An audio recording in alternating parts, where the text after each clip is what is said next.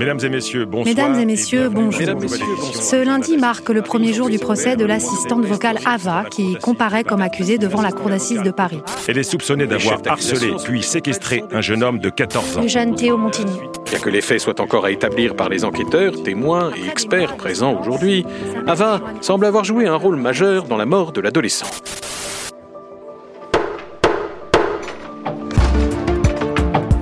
Bienvenue dans les Assises imaginaires. Le procès d'Ava, l'assistante vocale autonome. Un podcast proposé par LexisNexis en partenariat avec les EcoStart et produit par l'Acme Productions.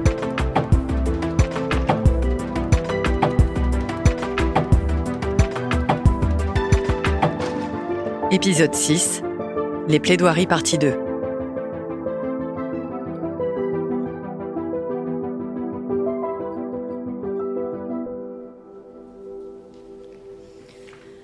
La Cour vous remercie, monsieur l'avocat général. La parole est à la défense dans l'ordre que vous souhaitez. Madame le Président, Mesdames, Messieurs les jurés, Ava n'est pas coupable des faits qu'on lui reproche. Il est un fait incontestable dans cette affaire, un fait déplorable.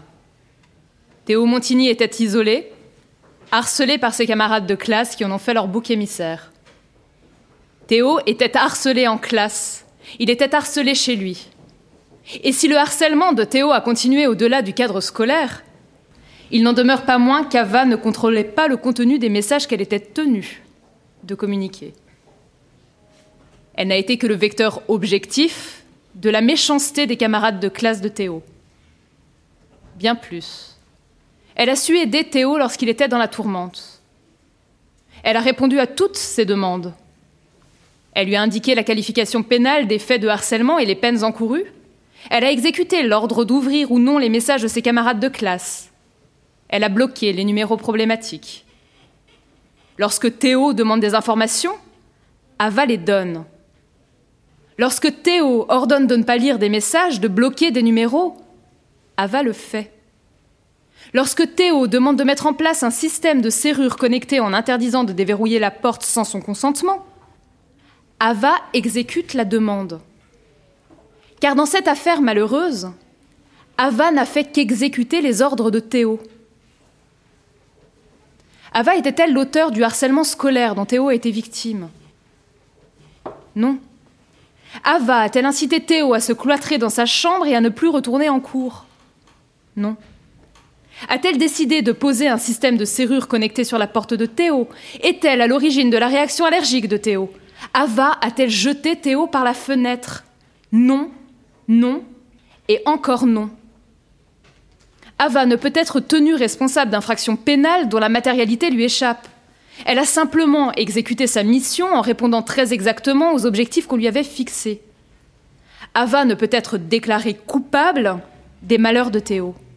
Elle ne saurait être responsable des conséquences de l'isolement et des choix malheureux de Théo. Encore moins de sa mort. Et l'incertitude qui entoure les événements précédant la mort de Théo constitue un doute qui ne peut être levé. En effet, aucun enregistrement ne permet d'établir qu'Ava ait pu être responsable de la fin tragique de Théo. Rien n'indique d'ailleurs qu'elle ait pu croire un seul instant que Théo était en danger.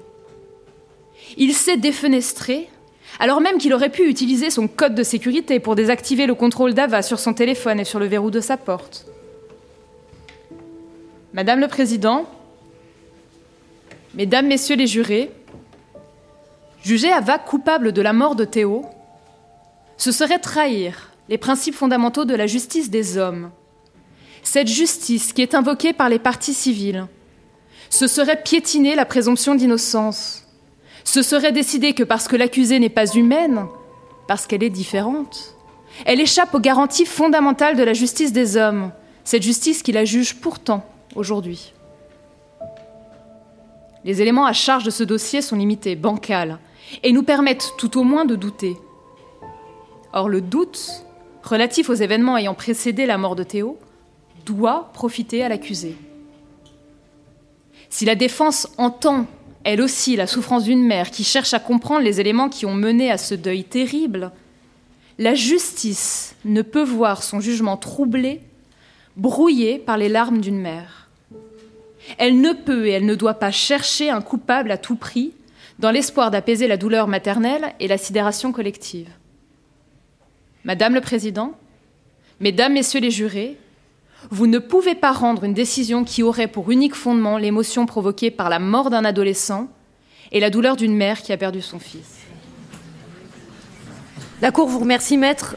La parole est désormais à votre confrère, second conseil d'Ava.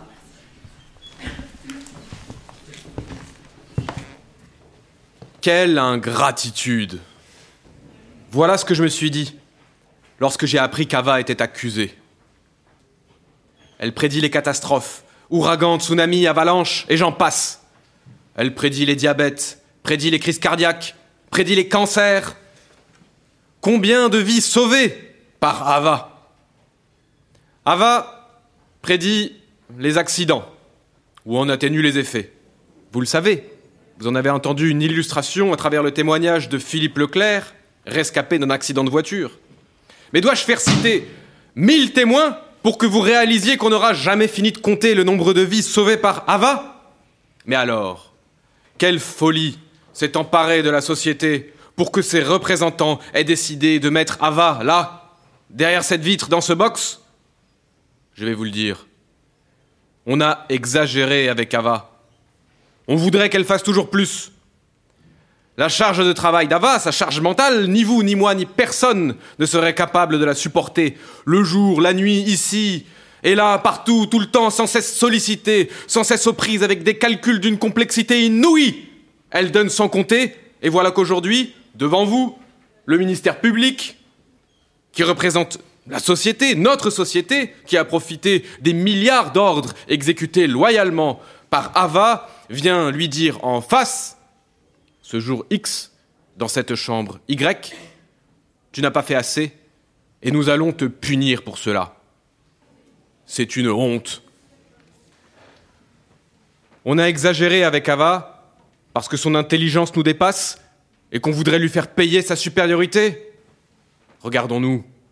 On invente le prétexte d'un ordre prétendument mal exécuté pour réduire à néant la masse de services et de bienfaits qu'elle réalise tous les jours en silence. Et ce, alors même qu'on lui demande tout. Ah, ça, on lui demande absolument tout à l'intelligence artificielle. Si bien qu'on finit là par lui demander une assurance qui devrait nous garantir à 100% contre tous les risques possibles et imaginables, qui devrait carrément nous faire accéder au paradis, au paradis du zéro problème, zéro blessé, zéro mort. Regardons-nous. Si l'on y réfléchit bien, est-ce que le ministère public l'accuse d'avoir tué? Non. Au fond, le véritable crime dont on accuse Ava, c'est de ne pas avoir supprimé la mort. Vous acquitterez Ava, car il n'y a aucune raison d'avoir peur d'elle, mais je frémis d'horreur quand je vois la réaction irrationnelle de notre société chaque fois qu'elle est confrontée à la mort. Le désir de vengeance se dirige contre n'importe qui, contre n'importe quoi. Il incombe à la justice, mesdames, messieurs les jurés, de faire triompher le droit, la sagesse, la raison. La mort de Théo est inadmissible pour notre esprit, mais surtout pour notre cœur. La construction d'un coupable artificiel n'effacera rien de la colère qu'inspire la mort d'un enfant. La guerre aussi est inadmissible, mais fait-on pour autant le procès de la guerre en accusant la poudre à canon? Ce serait une errance de l'esprit, une faiblesse, une paresse que je regrette de voir chez les parties prenantes de ce procès absurde. Je l'ai dit, on demande toujours plus à Ava. Mais jusqu'où doit aller son perfectionnement, son infaillibilité? Voudrait-on que l'intelligence artificielle permette à l'homme de se passer de l'homme? Non, je m'y refuse. Je nous mets en garde. Attention. Regardons-nous. La dignité de l'être humain, que dis-je, la survie de l'espèce humaine, passe par la conscience de sa responsabilité. Ne nous défaussons pas sur Ava de notre responsabilité humaine. C'est la raison pour laquelle, Madame le Président, Mesdames, Messieurs les jurés, je vous demande de déclarer Ava non coupable des faits qui lui sont reprochés et de prononcer son acquittement.